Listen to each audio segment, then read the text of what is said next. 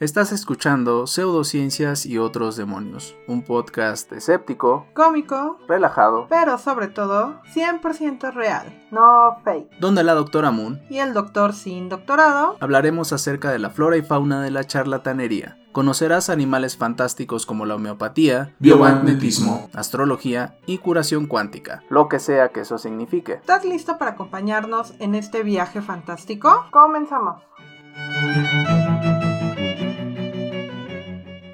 Bienvenidos a todos a este nuevo episodio de Pseudociencias y otros demonios. En este programa hablaremos de animales fantásticos como la moringa, abominaciones como las dietas detox y mitos como el factor de transferencia. Eh, en esta odisea informativa me acompañará la doctora Moon. ¿Cómo estás, doctora? Cansada. Ok. Fue un día muy pesado en el trabajo, muchas consultas. Espero que nadie sea COVID. Esperamos que no, porque si no ya nos cayó. No tuve tiempo de desayunar, fue cansado, fue un día cansado. Me, me como mi pastelito merecido de todos los jueves. Ok, tu cheesecake. me doy este, ¿cómo se llama? No sé. Una estimulación positiva cada vez que grabo esto, claro, para que esto sea agradable. Pero, pero bien, dentro de todo lo que cabe muy bien. ok. Vamos a ver de qué vamos a hablar el día de hoy. Bueno, pues el día de hoy hablaremos de reflexología, que este fue un tema sugerido por Ricardo Briseño, que es una es un usuario de Twitter y esta es una de las formas más viejas de las pseudoterapias. Vamos a reflexionar de nuestros mm, actos. Eso sería como reflexionología o reflexión, reflexionología. Bueno, no es lo mismo. Se basa en los reflejos, en los actos reflejos. Bueno, la reflexología es una forma de medicina alternativa que se basa en la aplicación de presión en los pies y en las manos asumiendo que cada porción de los mismos está reflejada en una porción del cuerpo en las manos, o sea, en las palmas o en las plantas de los pies. Entonces, si yo te hago una presión aquí, esta es la zona del intestino delgado. Entonces, si tú tienes alguna patología del intestino delgado, a las yo hacer esto, te lo voy a curar. Ay, qué fácil. Lo mismo aplica es la zona del COVID? No, no existe la zona del COVID todavía, porque si no ya la tendrán ahí toda sumida, ¿no? De tanto estarse presionando. Eh, pero básicamente en eso se basa, sí, a muy grosso modo. Sí, incluso hay una zona del cerebro, hay una zona de los pulmones, hay una zona y si la persona no sabe mucho de medicina, entonces hay una zona del cogote, hay una zona del gañote, hay una zona del eh, de diferentes cosas, ¿no? Para quitar el enfriamiento. El enfriamiento, el empacho, la zona del empacho. Y básicamente si tú ves los mapas es como si fuera un homúnculo, como el homúnculo de la anatomía, pero en tu palma de la mano o en la planta del pie. Ya. En eso se basa. Eh, si bien hay registros de prácticas similares en los sistemas de salud de Egipto y de la medicina tradicional china, se popularizó cuando fue introducida a Estados Unidos. Esto fue en 1913 por William Fitzgerald, un otorrinolaringólogo, quien afirmaba que la presión tenía un efecto anestésico. Imagínate, les, tenía la nariz fracturada y él le hacía la presioncita así y de repente ¡pac! Ese tipo de cosas. Era un otorrino. Esto fue en 1913. Suena más feo de lo que es, ¿no? Eh, probablemente, no sé. No me han hecho nunca algún procedimiento otorrino laringológico. ¿A ti sí? Pues eso suena como los ortopedistas, ¿no? De, mire acá, mire acá, no le va a pasar nada. Hasta la cuenta de tres, uno, dos, pues realmente se hace sin anestesia, pero bueno, este hombre les hacía una especie de anestesia regional imaginaria. En 1930 y 1940 fue una enfermera y fisioterapeuta de nombre Eunice Ingham, quien afirmó que las manos y pies eran especialmente sensibles, o sea, hasta antes William Fitzgerald lo que decía era que la presión era en diferentes partes del cuerpo, pero la enfermera, fisioterapeuta y reflexóloga dijo que era específicamente en las manos y en los pies. O sea, ese güey, bueno, él, el ese colega, ex colega porque ya murió. Que no sé, si tenías dolor en la oreja, te toco la oreja, te presiono un nervio y el dolor se acaba, ¿no? o te presiono el nervio y ya puedo suturar porque no está pasando el dolor. Exactamente, algo Pero ella, muy inteligentemente, vino a decir que no. Sus conocimientos de enfermería y fisioterapia. Dijo que manos y pies está toda la solución. Exactamente, que son más sensibles y entonces tiene más sentido eh, hacer la intervención en las palmas y en las plantas, o bueno, en todo el pie realmente, que en la otra parte del cuerpo que está afectada. Pues depende más sensible que qué, ¿no? Más sensible que tu codo, pues sí. No, se refería que era más sensible en el sentido de que podía hacer más. Oh, era más curativo, más terapéutico. tal vez. Ya, me entendí. Eh, y a partir de este momento comenzó también a llamarse terapia de zonas reflejas, es decir, tú tocas algo en tu pie y eso se refleja de alguna manera y llega a tu oído izquierdo. Wow. Así es como funciona. Y esa sería básicamente cómo surgió. Pero en qué se basa? Bueno, para variar nos encontramos con que no existe un consenso entre los reflexólogos sobre cómo funciona la reflexología. Algunos afirman que existen bloqueos del campo de energía o una fuerza invisible que puede evitar la curación de distintas partes del cuerpo. O sea, tienen esta concepción un poco tonta de que el cuerpo se recupera a sí mismo y que tú solamente lo ayudas a recuperarse. Un poco. Como el cáncer, cuando empieza a dividir sus células y produce. El cuerpo se está queriendo recuperar y hay una falla en el sistema. Oye, hola, hola, toma este cáncer. Me hackearon. Sí, me hackearon. Sí, eh, o sea, si bien el cuerpo, claro, que se puede recuperar, no funciona así. Hay muchas cosas que no se puede recuperar, necesita ayuda. O sea, si el hueso se fracturó, pues tal vez pueda ser un callo ahí todo feo y el brazo va a quedar así, pero tú lo tienes que ayudar, pero lo tienes que recolocar y a veces tú le tienes que poner tal vez tornillos o algún material de fijación y eso ya es una intervención externa. El cuerpo no es perfecto, no es a ese nivel de recuperarse, ¿no? Y mucho menos enfermedades autoinmunes. Ahí cómo el cuerpo se va a recuperar, explícame, si él fue el que provocó el problema.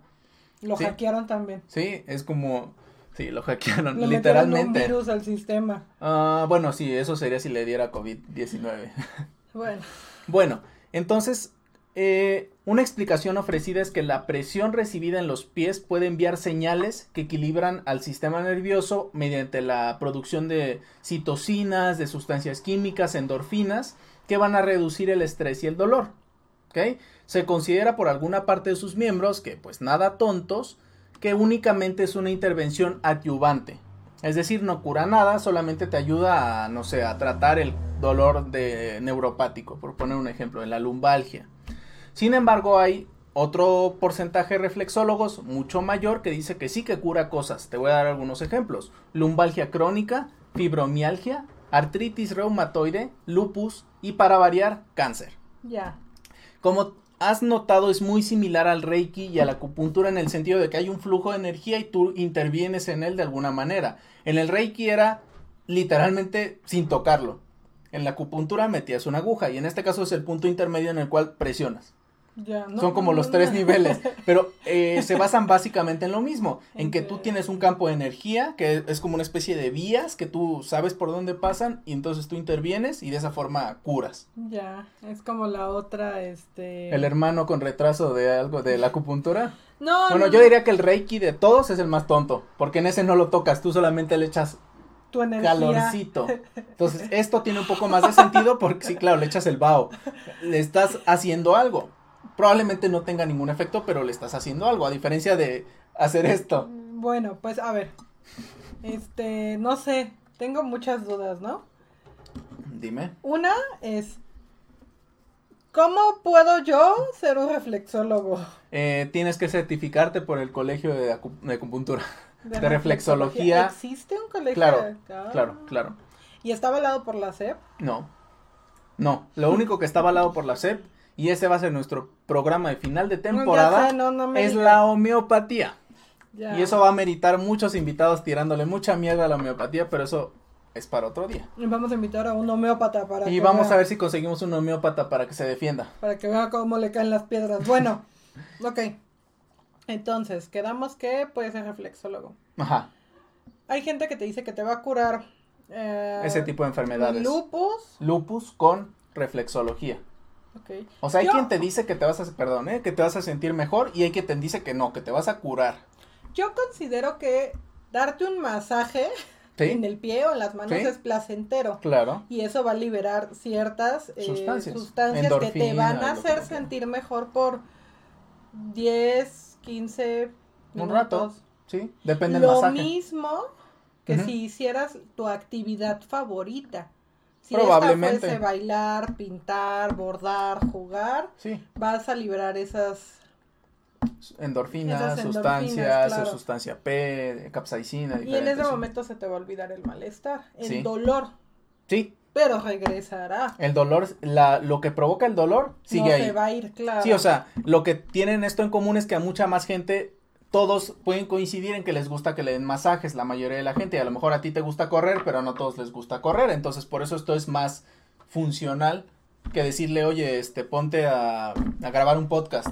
Pero es bien raro, ¿no? Porque imagínate que yo quiero estudiar reflexología y tengo una filia con los pies. Pues ¿Me perfecto. pasar? Claro. Qué raro. Claro, porque vas a tener una vocación. vas a atenderlos aunque no te paguen, nada más le vas a decir, bueno, me deja darle una lamidita a su pie al final. Guácala. Bueno, cierre sus ojos, le voy a echar un aceite. El bao. Sí, pues, pero el bao no sabe que, que está saliendo toda la sesión, ¿no? Guácala. Sí, claro, no había pensado que sería un excelente oficio para alguien con fetiche de claro, pies. No sé cómo se llama el fetiche. ¿no? Patofilia. No, no, no, no sé cómo se, pues sería podofilia tal vez.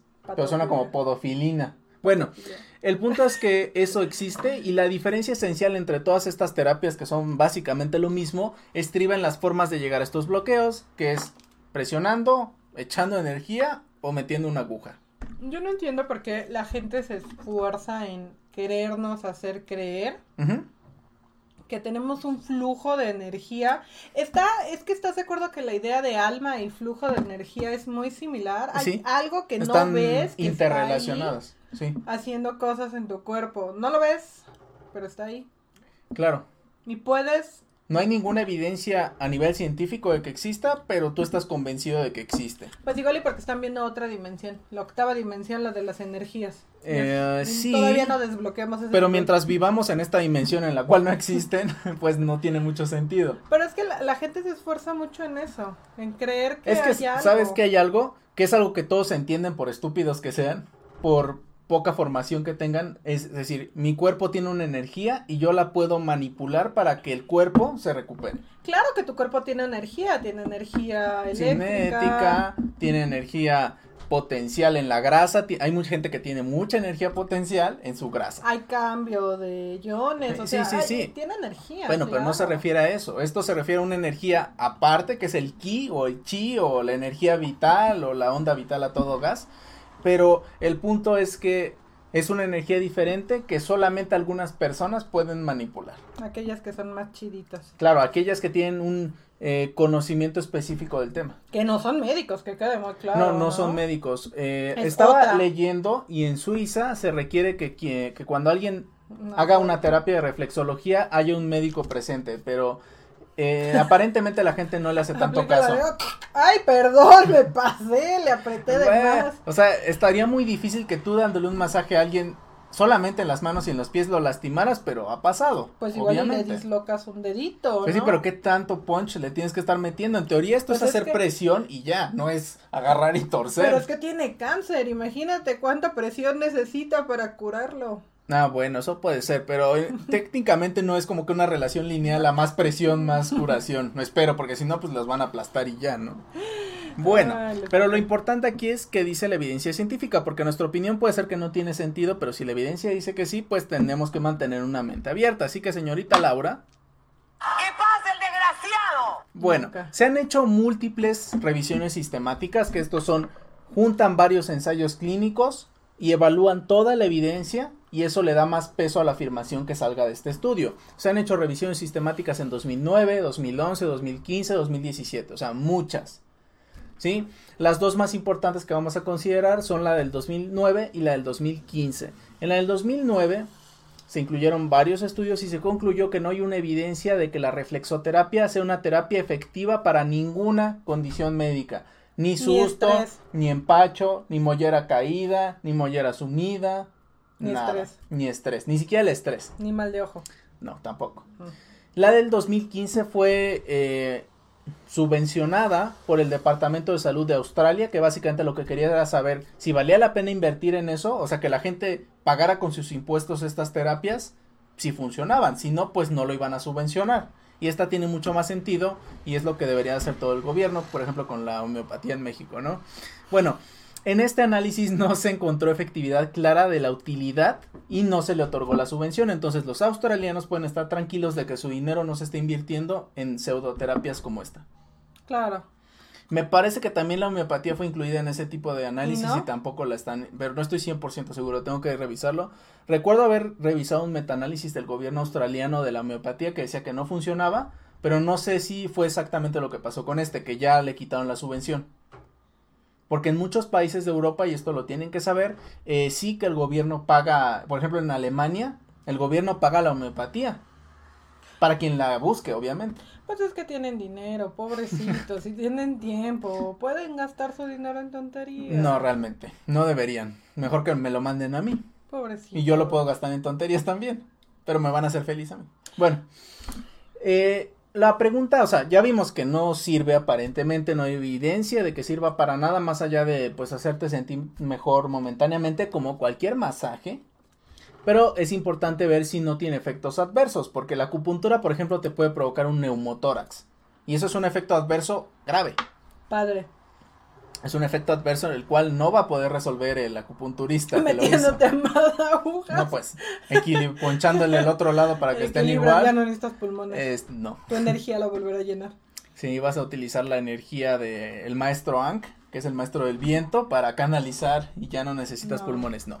Bueno, realmente no hay efectos más allá de manipular una extremidad, que si estuviera muy lesionada, pues sí que le puedes hacer algo. Si está dislocado, puedes lesionar un nervio, puedes lesionar algún vaso sanguíneo, pero fuera de eso serían lo mismo que hacer un masaje normal, porque es algo muy parecido a un masaje. Parece que es otra cosa, pero es un masaje. Los principios de los que se basa son diferentes. O sea, el masaje se basa en te voy a hacer un masaje y te vas a sentir mejor. La reflexología se basa en te voy a hacer presión y la energía de tu cuerpo va a fluir y te vas a recuperar. Claro. Pero el, el acto es el mismo y por lo tanto el resultado es el mismo. Estar tocando a personas si tienes, eh, sí, sus manos y sus pies que muy probablemente no están tan limpios como quisieras. Honguillo. Mm. Sí, probablemente si lo hicieran por estos lares habría un poco más de cosas guacala. Mm. Bueno, podríamos decir entonces que los únicos efectos adversos son hacia tu bolsillo y hacia el hecho de que a lo mejor te va a alejar de una terapia de verdad para tu cáncer, para tu lupus, para tu lumbalgia o para lo que sea que padezcas.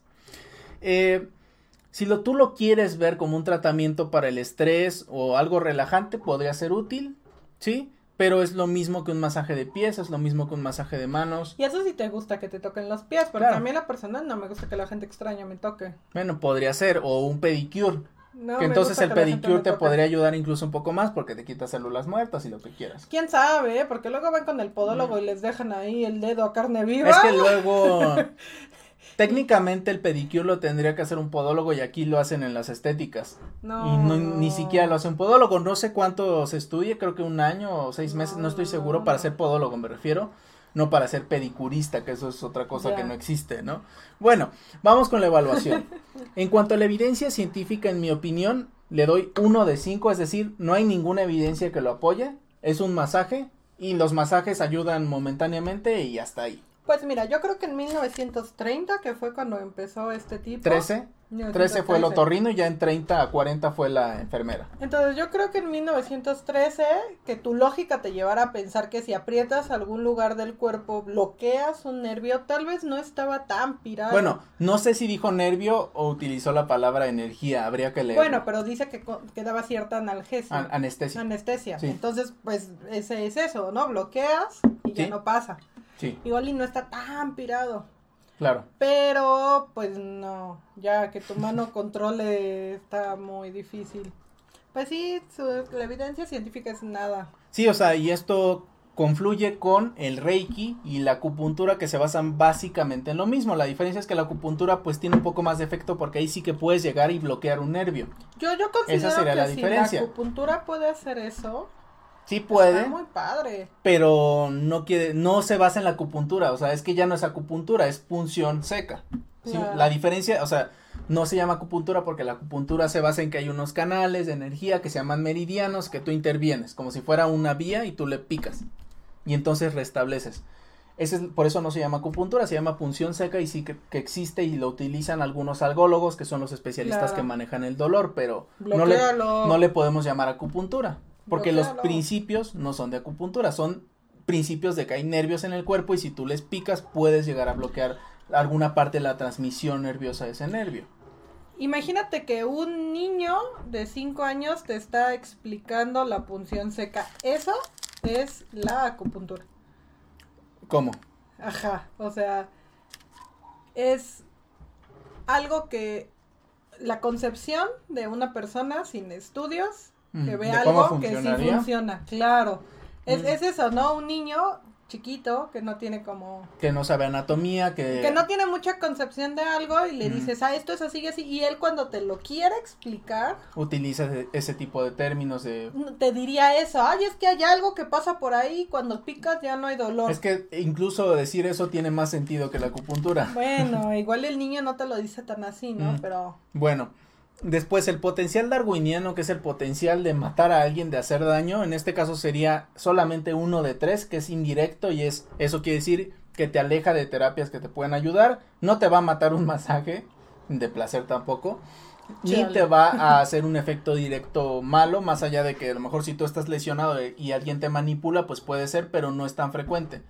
Si tienes gota y te dan tus masajes. Pues es que realmente no te pasaría nada muy malo. ¿Duele? O sea, sigue inflamado y va a seguir inflamado y no lo va a desinflamar con un masaje. Y va a doler. Probablemente va a doler, pero digo, no te va a empeorar la gota. No, no. Hasta donde yo sé. O sea, manipular un tofo no va a liberar más ácido úrico. Pero hasta la donde yo sé. La inflamación te puede causar una infección. Mmm bueno, la inflamación puede aumentar el proceso inflamatorio y provocarte algo un poco más grave. Eso sí podría ser. Bueno, no, si tienen gota, no vayan con el reflexólogo. Eh, y finalmente es el nivel de magia. Puesto que no hay nada de evidencia, pues. Necesita toda Y dice que cura el cáncer, pues necesita ser un Merlín o un Dumbledore, o sea, necesita mucha magia. Porque, pues, no sirve. Es como que yo te digo, te voy a hacer este masajito de pies y te voy a curar el cáncer. Te voy a quitar la hernia. No dejen que nadie se les acerque con esas palabras, chicos. Con esas nadie intenciones. llegue a decirle, oye, te voy a hacer un masajito de pies. No, no. Y cuéntenselo a quien más confianza le tengan. Sí, por favor. Muy probablemente. bueno. Sus pies, le van a dedicar toda esa noche a sus pies. Está pensando en sus pies, pero de otra manera. Mm. Parece que no hay demasiado detrás de esa pseudoterapia, más allá de que es una variación un poco extraña del reiki de la acupuntura, o sea, son los, los trillizos de la inutilidad, y este es el hermano mediano, o sea, el más pequeño, el más, el con retraso es el reiki, este es el, el Malcolm in the middle, y el grande es la acupuntura. Son estos trillizos de la inutilidad. Bueno, es un sistema que se basa en el flujo de energía, que no hay evidencia científica de que exista ningún canal, ningún meridiano, nada de esa energía que es una energía especial curativa, no sé cómo llamarla, pero bueno, no existe, ¿no? El único y pequeño problema de todos estos tipos de masajes es que no hay evidencia de la existencia de flujos, es decir, el masaje te puede ayudar en algo, eh, pero hasta ahí, esa sería todo lo que te puede ayudar la reflexología. El Reiki, pues ni siquiera te manipulan, entonces es más sugestión que nada, porque ahí sí ni te toca. Pero es más sano, ¿no? Porque no lo tocas. Pues sí. Y eh, en la acupuntura, pues son agujitas. Y ya abarcamos a los tres hermanos con este programa. Por eso es bastante breve, porque ya discutimos muchos puntos de esto. Claro. Pues. ¿Tienes tú alguna conclusión que quieras agregar? ¿Habías escuchado que algún paciente te dijera, es que doctora, yo hago reflexo, yo eh, voy con el reflexólogo, no sé cómo decirle? No, no, no, ese no me ha tocado, me tocó el de los imanes. Me tocó el de la acupuntura. La acupuntura es, común por este lado, ¿no? Los curan, los hueseros. Me tocaron hueseros. Esos son, esos son muy comunes. No sé si en sus países existan, pero aquí es como una especie de masajista que se especializa en problemas ortopédicos, ¿no? Que van cuando se fracturan y entonces él cree que con un masaje le va a acomodar el hueso. Y resulta que no. Se han perdido extremidades. Se han perdido extremidades con eso. Todo es risas y diversión hasta que el bracito se empieza a marchitar y a poner negro así. Chiquito. Se lo amarra con un cable. sí, ya. Este, ya no. pues no, la reflexología, es que ah, yo siempre he creído que no vale la pena mentirle a la gente. Pues si quieren un masaje, váyanse a dar un masaje, ¿no? Con alguien y aprovechen para que sea de los buenos. Con alguien que sepa dar un masaje, con una mujer si quieren, alta. Una tailandesa, porque son muy famosos los masajes que en los que te pisan, que son con ah. pies. Pues igual y les gusta que los pisen y les griten y los humillen. y bueno, pero eso es otra cosa diferente, ¿no?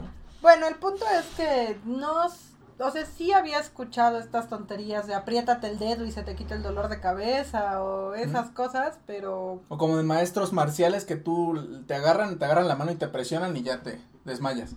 No. ¿Lo has visto? Nunca lo has visto en programas sí, lo así. Lo vi en Los Simpsons. Ah, por ejemplo, ¿no? el toque. Ajá, exactamente, pero no existe el toque. bueno, a menos que se base en comprimir la carótida o algo así, entonces sí te puede provocar, pero esto no se basa en eso. Ah. Y es diferente. Porque, ¿Por qué no hablamos de cosas interesantes como enseñarle a la gente? Estamos hablando de pseudociencias. El toque. El toque.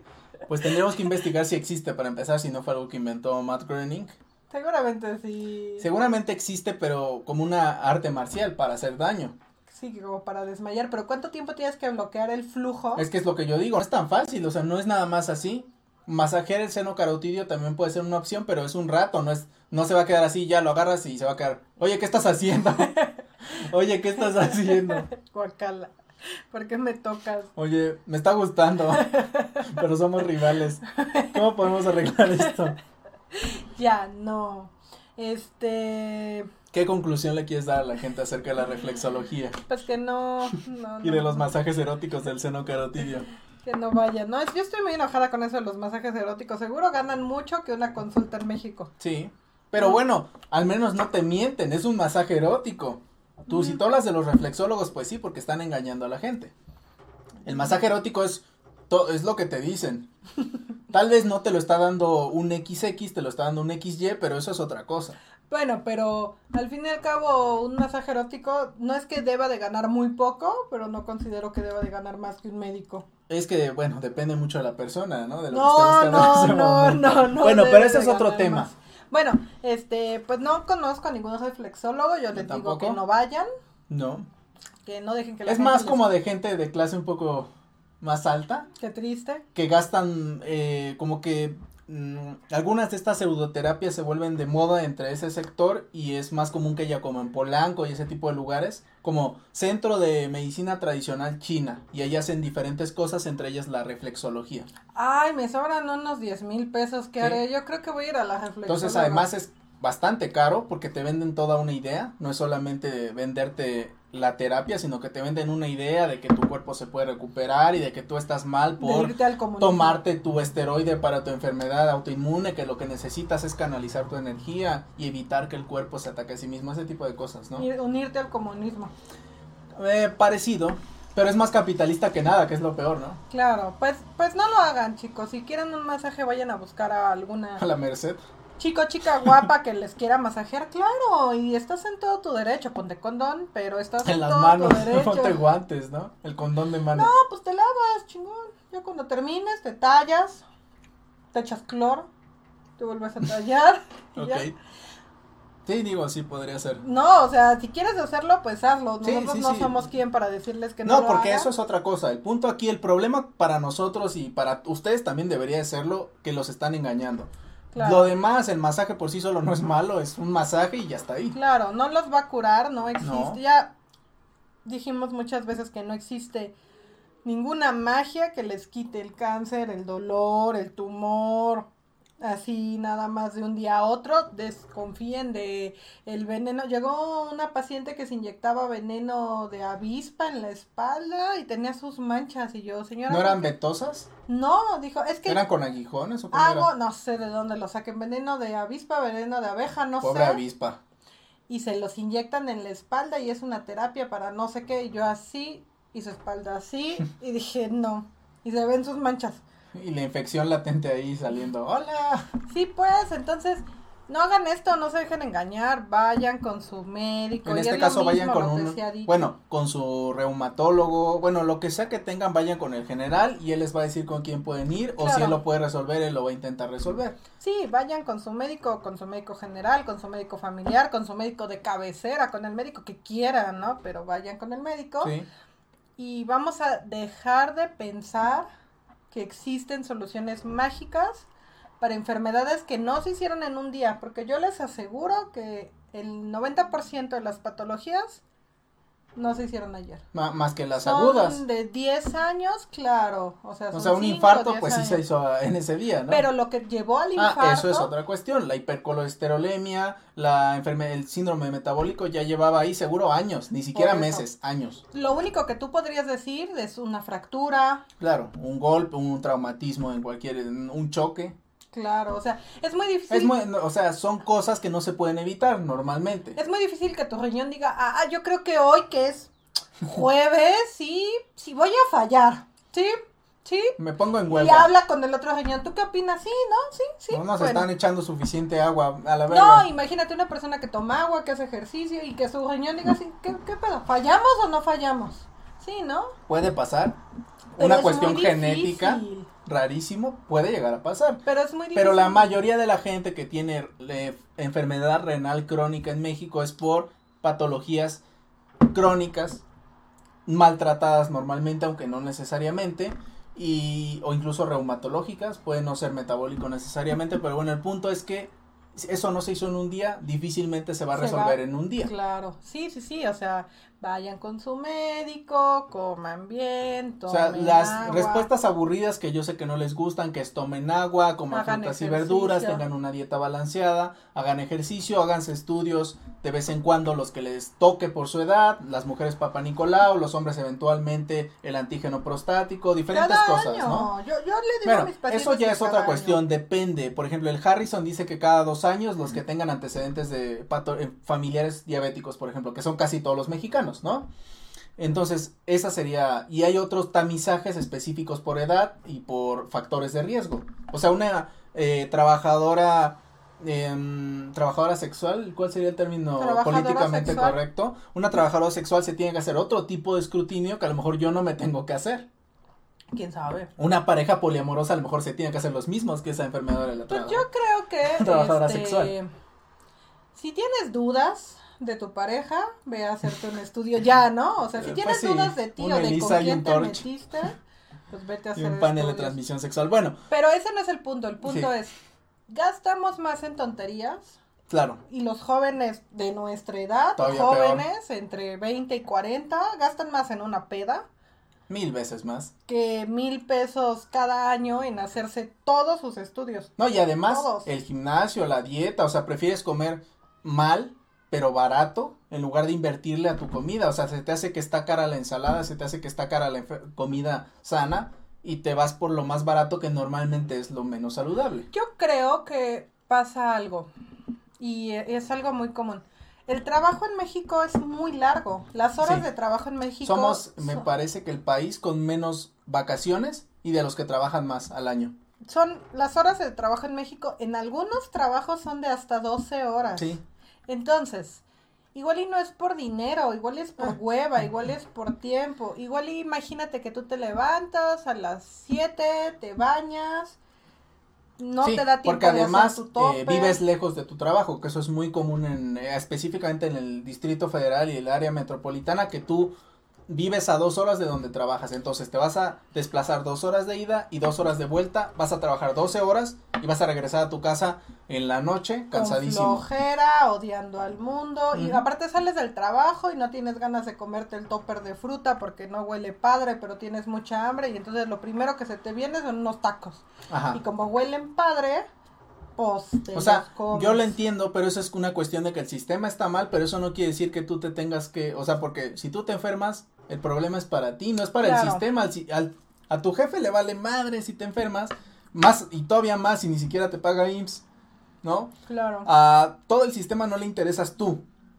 Le interesan tal vez todos como no como individuos, sino como sociedad, pero tú específicamente no le interesas. Entonces, tú te tienes que cuidar, tú tienes que cuidar tu salud porque eso es lo es una frase muy común, si tienes si no tienes salud, no tienes nada. Es como en las minas, ¿no? Les das a tus obreros el pago mínimo para que vayan, se reproduzcan, tengan hijos. El obrero se va a morir joven, claro. Con cáncer o con enfermedades. Y va a llegar su hijo, a, sus dos, tres hijos que tuvo a reemplazar su lugar. Sí, o sea, mm, eso ya es una, es una cuestión diferente, más filosófica, de que el sistema está mal, está pésimo en México, el mercado laboral es pésimo, para el 90% de los mexicanos hay un porcentaje específico que no, que les va muy bien, que tienen trabajos muy buenos en la Roma y diferentes, y viven a 10 minutos minutos, pero esa no es la realidad para la mayoría de los mexicanos. No. sé si 90, pero bueno, un porcentaje muy alto. Claro, entonces, aquí lo importante es que si tú no ves por ti... El sistema es madre. Claro, ¿no? Si no te dan ni siquiera seguro, mucho menos. Sí, claro, y a tu jefe también, porque a ti te puede reemplazar en, un mes, en menos. Ay, ya, a lo mejor ya hasta tiene tu reemplazo. ¿Sí? Claro, nadie, el trabajo no va a parar por ti, nadie va a decir, ay, no, nos vamos a poner en huelga porque a este hombre le dio diabetes, porque no comió bien, porque el trabajo es muy largo. Eso no va a pasar. Exacto, entonces la reflexología no los va a ayudar con la diabetes ni con ninguna enfermedad. lo que más lo va, los va a ayudar es hacer una vida adecuada, comer, trabajar, hacer ejercicio, hacerle alguna actividad. Vacunarse. Que, pues, cuidar tu salud implica invertirle, implica invertirle tiempo y dinero. Claro. Tiempo desde el momento en que vas y buscas tu cartilla y dices, ay, sí me vacuné, sí, sí me vacuné. Sí. Y dinero desde decir, ay, no la tienen en el seguro, ¿qué voy a hacer? Pues a ver si el próximo año no. Buscas tu vacuna, la compras y te la pones. O sea, porque la verdad es que gastas en otras cosas. ¿Qué es más importante? ¿No? Claro. Eso es lo que mucha gente no, no balancea hasta que ya la tiene encima y ya no puede hacer nada. Gastas en el reflexólogo. Gastas en el reflexólogo, gastas en las fajas colombianas, pero no quieres gastar en la membresía del gimnasio. es que vi un video de una chica que no se compra su faja y se pone cinta canela. Pues esas son las pajas mexicanas, o no sé cómo decirle, las pajas de la pobreza. Ay, ya, pues sí. Bueno. Pues necesitan, este, ponerle atención a su cuerpo para que no lleguen con unos estudios en unos cinco años y digan, ay, doctora, es que me sentía como raro y me hice estos estudios ya, tiene como 20 cosas. Y veas como un montón de glucosa, un montón de colesterol, un montón de triglicéridos, el hígado así, bien lleno de grasa. Hígado así con pincitas ya, ah, muriéndose. Sí, bueno, con por... su chaleco de, de grasa. Por sí, con un hígado graso ya. Por mi parte me gustaría mencionar que eh, pues no existe evidencia, o sea, no inviertan en algo que no existe evidencia científica. Esa debería ser una cuestión bien importante. Voy a gastar en esto. ¿Funciona? No funciona, no debería de gastar en esto. Las fajas colombianas. Las fajas colombianas tampoco. No creo que existan estudios de las fajas colombianas, pero... Pero, bueno. No, funcionan para lo que... Es que es venderte, venderte una ilusión. Es que, o sea, si tú lo quieres para modelar eh, tu cuerpo, podría ser, no es lo más sano estar apretando el tejido, pero bueno, si no te dicen que son para bajar de peso, tampoco te están mintiendo, te están diciendo es una faja que te va a modelar el cuerpo, que sí lo va a hacer, porque va a apretar el chorizo, pero hasta ahí. Sí, o sea, es para vender una imagen. Sí, pues. pero no es una solución a ningún plazo, porque no es una solución a nada. Simplemente estás amarrando más, estás apretándole el hilo al chorizo y se ve un poco más estirado. eso es lo que estás haciendo. Es como, me corté, me voy a poner un Durex. Ay, me voy a poner otro. Ay, ya se me cayó un cachito de piel. Me voy a poner otro Durex. Así. Sí. Eh, bueno, entonces no inviertan en las pseudoterapias, inviertan en su salud, inviertan en la medicina de verdad que se basa en evidencia científica y que tarda años en desarrollarse. Nadie, no es que de un día para otro alguien diga, Ay, hoy voy a inventar la especialidad en, este, en las pestañas y a partir de las pestañas voy a diagnosticarte cosas. Eso no funciona así en la medicina, ¿sí? ¿Quién sabe? Bueno, eh, entonces, Con esos médicos cubanos que acaban de llegar, igual inventan ganan la 90 mil pesos. No, pues. Ganan ochenta y tantos mil. Bueno, coman frutas y verduras y si van a recibir un masaje, que valga la pena, que no sean los que tienen a ver médicos cubanos. Este, esa es otra cuestión. Deberíamos de buscar ese publicista porque ha de ser buenísimo. No tiene que ver con ese el publicista. publicista es, no, no, claro, eso fue una propaganda. Es diferente de la publicidad, pero es propaganda que estableció todo el sistema comunista en los años 80 y que ahorita tienes a la gente vieja que estuvo propagando esas ideas diciendo, es que los mejores médicos son los comunistas, que en este caso son los cubanos. Si tuviéramos a Rusia cerca, seguramente dirían que los rusos. Pero es que estás de acuerdo en algo. Es lo que siempre te he dicho. El poder no está en una silla. No debería de estar en una silla. Debería de estar en una mesa con yo voy a ser con una silla no mames. Yo voy a ser el presidente entonces quiero un arquitecto quiero un médico quiero un abogado quiero porque yo no sé construir casas porque yo no sé de salud. Y entonces pues si yo soy el presidente y tengo un médico le pregunto oye güey qué crees yo creo que los médicos cubanos son bien buenos porque a mí me dijo tu mamá tú qué mi mamá tú qué opinas y ya te va a decir ah no pues no no o sea claro Sí, sí, sí, pero bueno, el punto es que eso fue una maquinaria de propaganda que se echó a andar en los 70s, 80s o incluso un poco antes y que sigue resonando en mucha gente en México. Y te aseguro que esto no es nada más aquí, es en toda Latinoamérica y en varias partes del mundo. A mí me dijeron que fueron a Europa y que lo, a Italia y que los regresaron por no, no, no sé, puede ser. ¿Quién sabe? Puede ser porque eso es lo que opinan algunos colegas que sí están trabajando con ellos. Yo personalmente no los conozco, no sé cómo trabajen, tengo la impresión de que no muy bien por lo que dicen, pero pues hasta ahí. Van a decir que eres este un Ya me han dicho que soy este, ¿qué me dijeron? Que mi odio a los cubanos se transpiraba, no me acuerdo algo así me dijeron porque Pero si eres cubano, ¿no? Ah, pues es que me han dicho algunos pacientes que soy cubano, pero no no soy cubano. Bueno, de hecho, y eso seguramente hacía que pensaran que era un mejor médico, que es lo peor. Bueno, un mundo maravilloso. Noticias destacadas de mentes poco destacadas.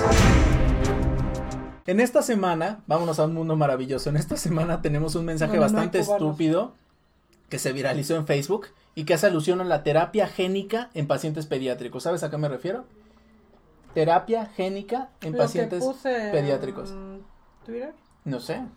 Suena como a terapia génica en pacientes pediátricos. Bueno, seguramente sí sabes a qué me refiero. Ah, ya. Es un comentario y creo que sí es Facebook, ¿no? La interfaz parece Facebook. Bueno, lo voy a leer, pero la doctora ya lo publicó es un mensaje que se, viralizó, ¿no? Digo, aquí tiene 20, me, me enjaja o me, me, cago de risa, es que no sé cómo se llama esta expresión. Me, enjaja.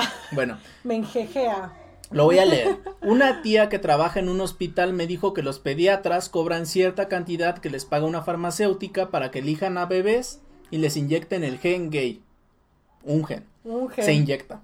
Para poder tener control y secuestrarlos cuando los papás los corren de su casa cuando descubren que son gays y contribuir al tráfico de órganos. Puntos suspensivos. No acudan a dar a luz a los hospitales, mejor con las parteras. Em, me enjaja. Me, me cago Yo también le hubiera dado me enjaja. ¿Qué opinas, doctora? Había sido el 21. Este. Pues no, es que no sé, no creo que ni siquiera valga mi opinión. Es que sí, tenemos que opinar.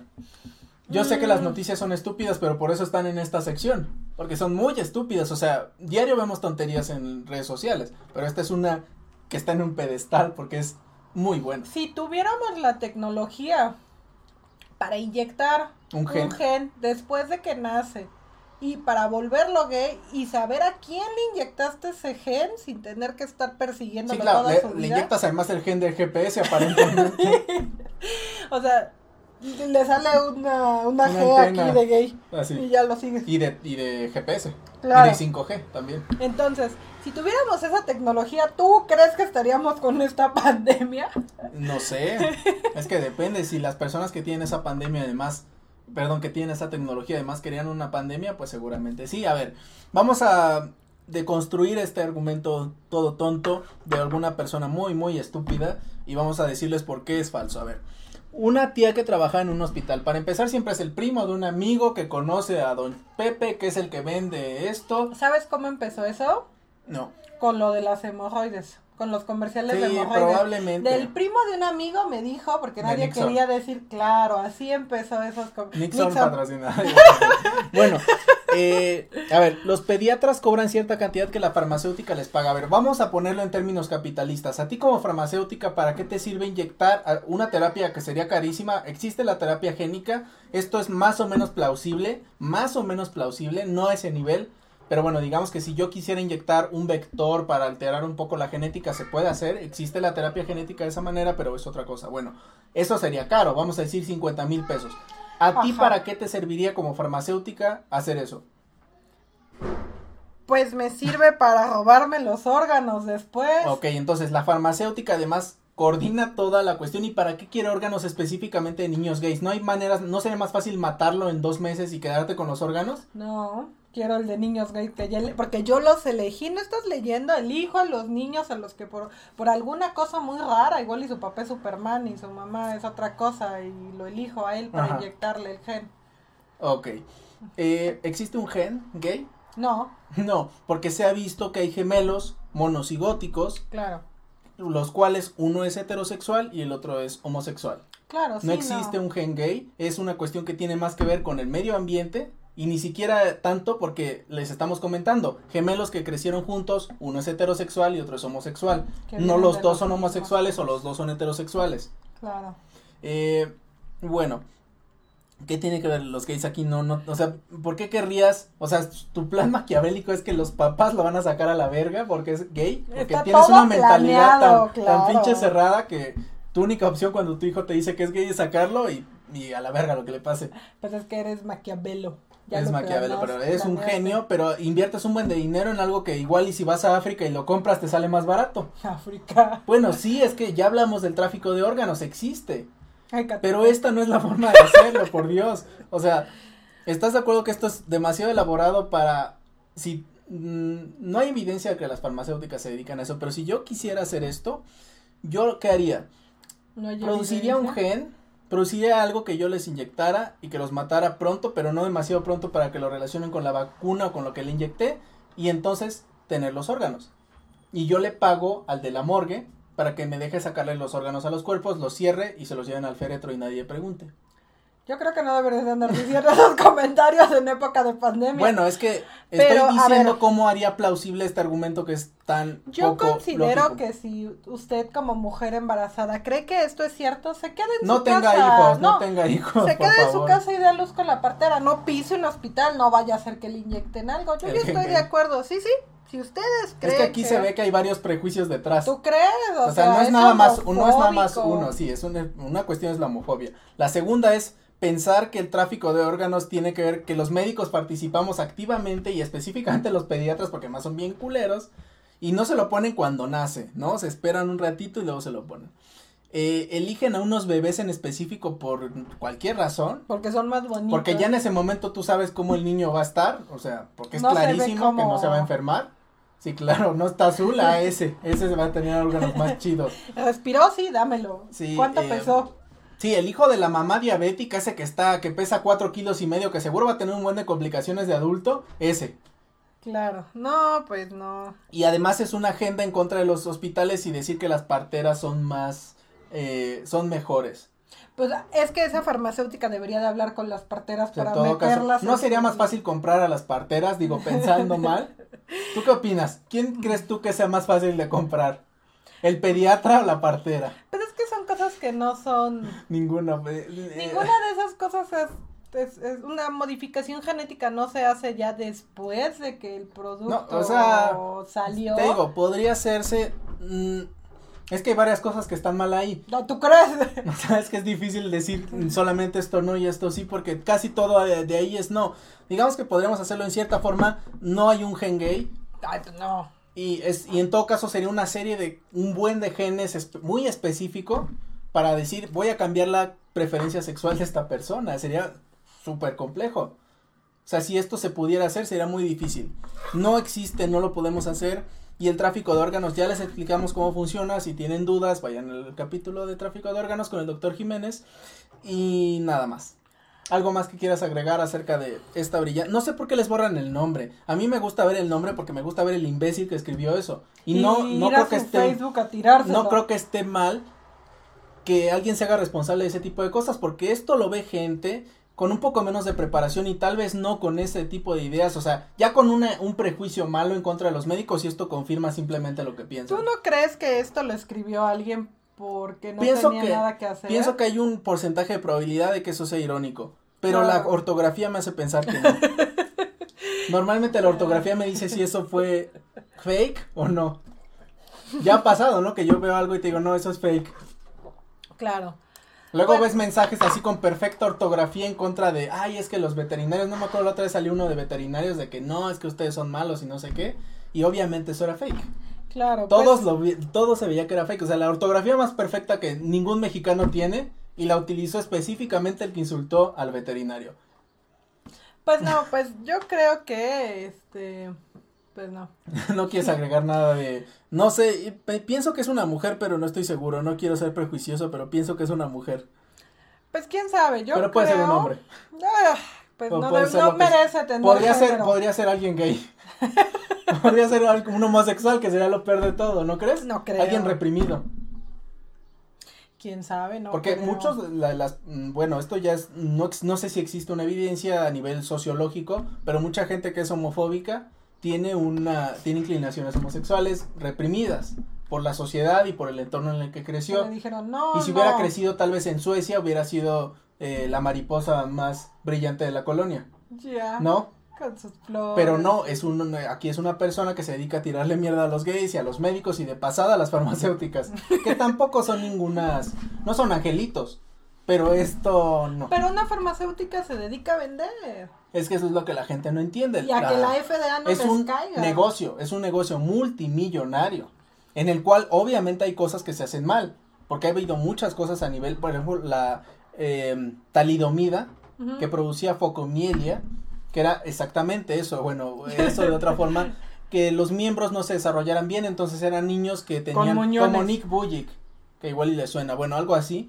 Eh, eso no se hicieron las pruebas adecuadas y salió al mercado, lo tomaron muchas mujeres embarazadas y es porque era para la hiperemesis gravídica, que son las náuseas del embarazo y el vómito y entonces muchos niños nacieron con malformaciones y eso se lo pueden achacar 100% a las farmacéuticas. No ves muchos comentarios de eso, ves comentarios de esto que no están haciendo. Pero ¿cuánto tiempo tiene eso? Mm, ya tiene varios años, unos ¿Y 40, la FDA, o sea, de ahí para acá.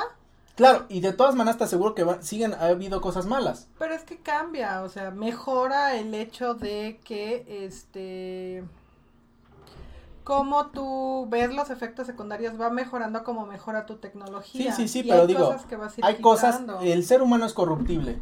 Claro. Y entonces esto, la farmacéutica sí, claro que puede comprar a alguien o a, o a Y o a X. Puede pasar, pero normalmente no pasa. Pero estás de acuerdo que con ese medicamento que mencionaste, a mí no me conviene sacar ese medicamento y que la farmacéutica lo saque, porque cuando tengan efectos secundarios me van a demandar. Sí, claro. Bueno, eso no sé exactamente cómo fue ese caso, si sabían y lo sacaron. Yo creo que no. ¿Te, acuerdas? También vimos uno de los anticonceptivos orales que les produjo cáncer de ovario a unas mujeres en Puerto Rico, me parece. No, fue una infección porque no fue el que tenía muy grueso el hilo, era un DIU que... Es que eran dos diferentes, uno era un DIU de un material específico y otro era un anticonceptivo oral que se los estaban dando, ellas no sabían y les produjo una alta tasa de cáncer de ovario me parece que eran de Puerto Rico. Bueno, era un país donde hablaban español. Pero estaban haciendo la prueba, ¿no? Sí, pero no les avisaron. Pero o sea, mi punto es que sí han hecho cosas poco éticas las farmacéuticas, las van a seguir haciendo, pero tienen que ejercer responsablemente su escepticismo. Claro, o sea, no puede esto porque esto no es real y no existe y no Esto específico, o sea, tantas cosas que pueden atacar de las farmacéuticas que sí hacen como lo hacen todas las empresas capitalistas y se ponen con esto. Esto cualquiera lo puede tirar. Bueno, eh, vámonos a terminar con las recomendaciones. Hasta la partera lo puede tirar. Hasta la partera lo puede tirar. Bueno, no, digo, hay. Tienen una utilidad las parteras, pero necesitan monitorización médica porque eso se puede complicar muy rápido y la partera muy probablemente no lo va a saber es resolver. Es que es lo que la gente no, no ve. dicen, ay, sí, con las parteras estábamos mejor y nacían. Estaríamos mejor con las parteras. No, estaban mejor antes. que no me, había... refiero a estaríamos mejor con López Obrador. No. Este, pero no hay un registro. No. De cuántos se morían, cuántos en casa se morían, cuántas complicaciones tenían, cuántos venían sentados, cuántos sí salvaron. O sea, yo no dudo de que una persona que lo haya hecho 100 veces, que haya tenido 100 partos, te lo pueda hacer bien y pueda reconocer ciertas cosas. Pero si por desgracia esa partera le toca el uno en un millón, se va a morir. Se va a morir. Sí. Y si tal vez en el hospital tenía un 5% de sobrevivir, ya no lo va a tener. El punto es, ¿ustedes qué prefieren? ¿El 0% o el 5%? Te aseguro que todos prefieren el 5%. Claro.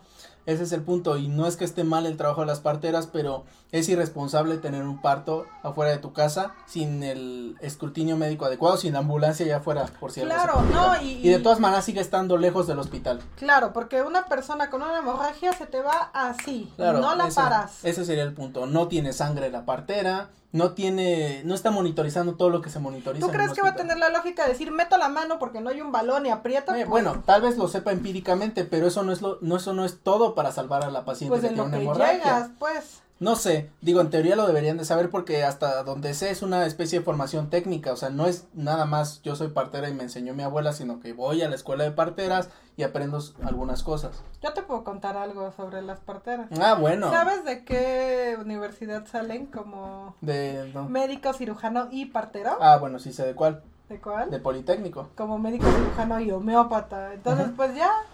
Bueno, pero también están los que son médicos cirujanos de la Escuela Superior de Medicina. Y partero. Ah, bueno, sí son médicos. Bueno, ahorita ya no sé, pero sí, hasta hace poco salían como médicos cirujanos. Sí, yo lo sé.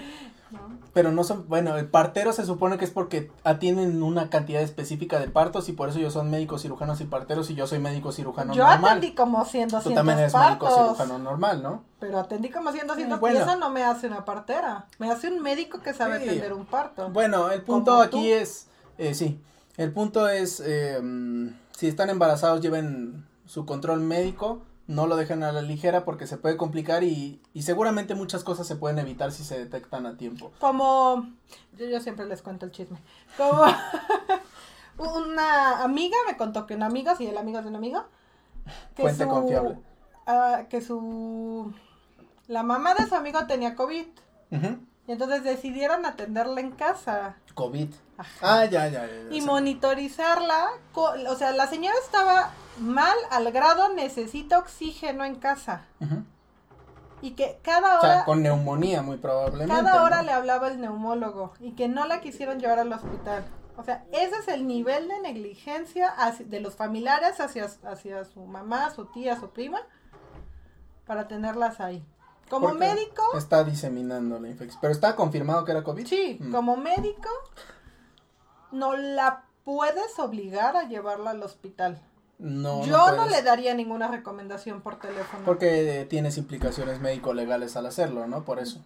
Yo le diría, llévatelo al hospital. Es que tus probabilidades, o sea, sí son malas, si ya tienes neumonía, si tienes eh, enfermedades, si eres mayor, ¿no? Pero son todavía peores si te quedas en tu casa. Claro, ese es el punto, o sea, es lo que, lo, lo mismo que con las parteras, ¿no?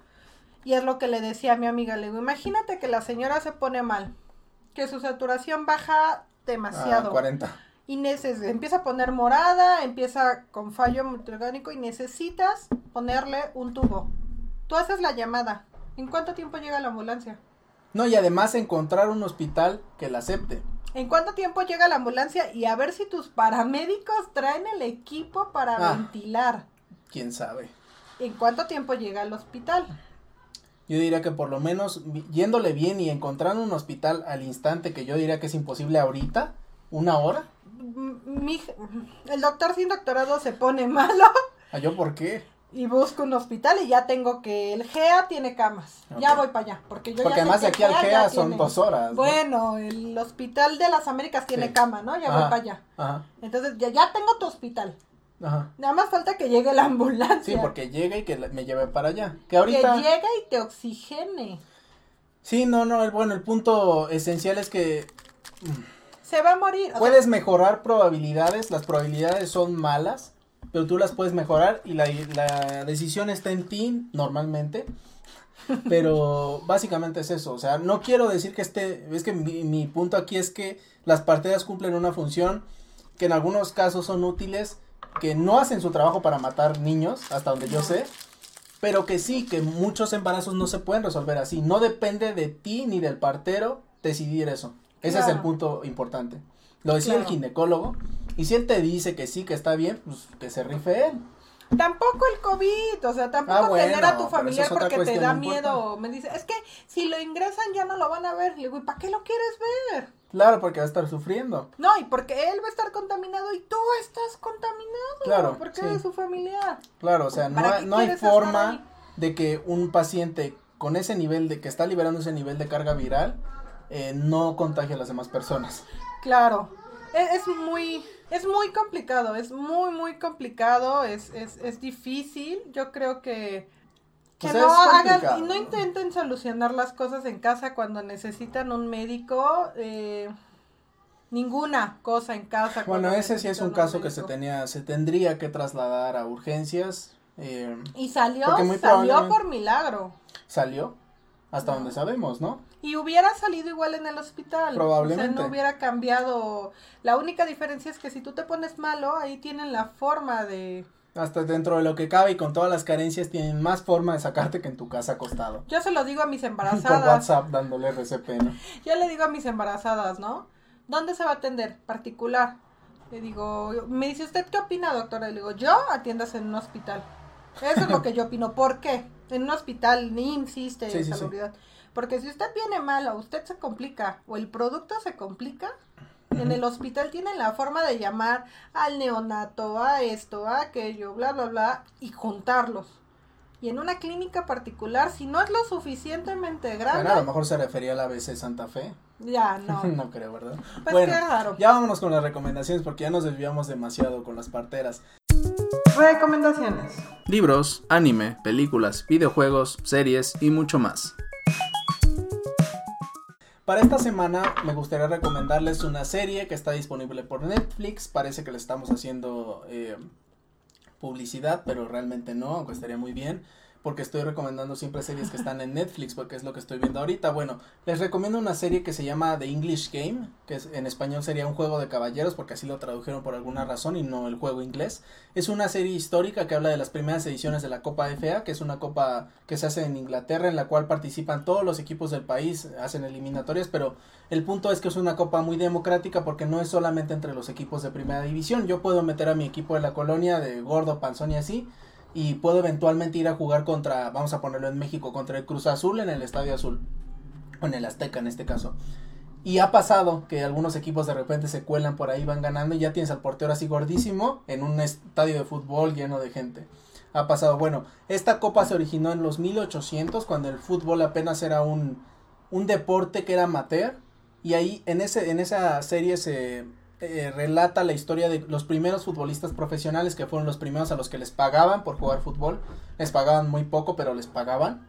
Y cómo los querían sacar o no querían que el fútbol fuera un deporte en el cual intervinieran intereses capitalistas. Tan irónico ahorita que tenemos futbolistas que ganan millones, que ganan más que un país, ¿no? Claro que fácilmente podrían comprar países con su dinero. Voy a comprar Catepec. Por ejemplo, pero no sé para qué lo querrías. Bueno. Eh, para sacarle los órganos.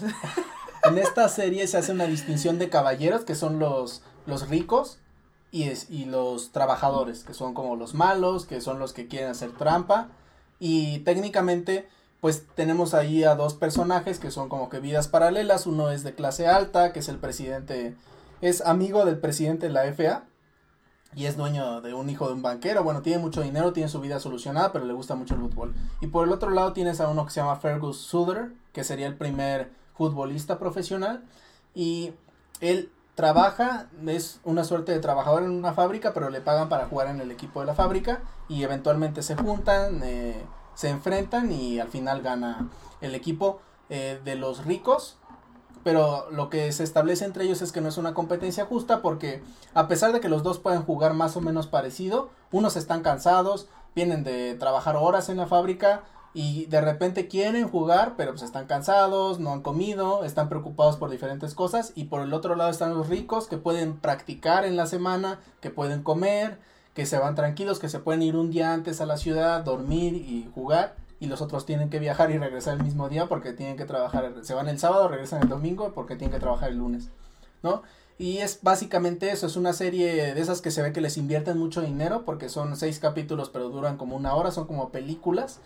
Y nada, es una serie que está disponible ahorita y para todos los que les gusta el fútbol y también tiene su parte de, historia, porque no es como que solo fútbol, es como que la historia de los personajes y cómo es un contraste entre ella. Esa sería mi recomendación esta semana. Al doctor, sí, doctorado le gusta el fútbol. Sí, a mí me gusta mucho el fútbol. Lo ha notado, o sea. ¿sí? Este, ¿tú qué recomendaciones tienes, doctora? Yo qué recomendación tengo, no sé, no planeé nada. Estoy leyendo, les voy a contar, estoy leyendo un libro que se llama Tres metros sobre el cielo, sobre el cielo que está, hay una película que está basada en este libro. Y hay una serie que acaba de salir en Netflix, que por eso empecé a leer el libro, ajá. Y pues está buena, no está tan buena como uno esperaba, pues es la historia del No, pero tienes que decirles porque yo cuando escuché Tres metros sobre el cielo pensé que era una lucha como de ángeles o alguna cosa así post-apocalíptica y, y no, es una serie de romance, entonces bueno, una película de romance o un libro de romance. Y entonces tienes que explicarles de qué va. Ya, este Ok, es un tipo fuerte, gañán, guapo, como cualquier protagonista. Y mamadísimo. Claro, pues es que si no, pues no es el gordito. Y pendejísimo también. No es el gordito, del buena fútbol, no. pues no. ¿No? Entonces es él y una chica que se enamora de él, pero él de tiene como problemas con, con la ira. Ira. Y entonces este es medio violento y pues ya se desarrolla en que pues sí es como la, la dama y el vagabundo versión francesa. Pero está buena para pasar el rato. La verdad es que la serie de Netflix es un poco diferente, no es ¿Pero tú has leído el libro? al libro, estoy leyendo el libro. La película es un poco más apegada al libro, pero eh, yo les recomendaría que lo que siempre, primero lee el libro, luego ve la película y luego decepcionate con la serie. Sí, claro, así debe de ser. Entonces, este... No, porque la serie de Sherlock es mejor que la película de Sherlock. No he visto la película. Y el libro, pues lo que leíste. Voy en el 50%, pero son como mil hojas.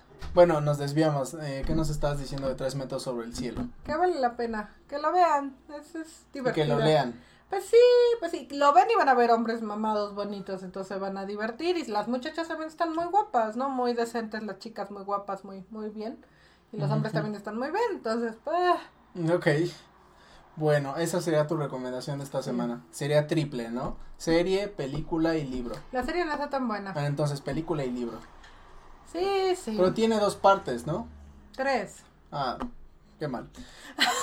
bueno, eh, perfecto. por nuestras partes los invito, por nuestras partes, por nuestra parte, por mi parte no los invito a ningún lado. A seguirnos en redes sociales del podcast. Están, estamos en Twitter, en YouTube, donde estamos subiendo los videos y eh, en Instagram nos pueden encontrar como pseudociencias y otros demonios a la doctora Moon en Twitter, como doctora-moon-bajo y a mí en todas las redes sociales como doctor sin doctorado.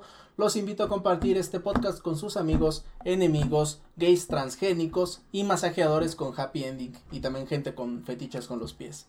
Yo soy el doctor sin doctorado. Yo soy la doctora Moon y antes de irnos tienen que recordar que tenemos un Patreon, aunque el doctor sin doctorado no le interese porque él es de la clase alta y no necesita el Patreon, pero tenemos un Patreon y es importante este decirles que recordarles que nos pueden apoyar para eh, que podamos seguir haciendo este podcast. Igual el doctor sin doctorado no lo necesita, pero todos los demás que somos pobres en esta vida, pues pues sí, ¿no? Bueno, lo pueden encontrar igual, le ponen pseudociencias y otros demonios eh, Patreon, que ahí pueden hacer un apoyo que es mensual, puede ser desde 20 pesos hasta, yo creo que el máximo es de 100 pesos ahorita, pero bueno, el punto es que es una contribución para que sigamos haciendo el programa. Claro, y ya para la próxima lo voy a poner en el guion, para que ya no se lo olvide. Bueno, es que, ok. Bueno, y les deseamos un excelente día. Bye. Hasta luego.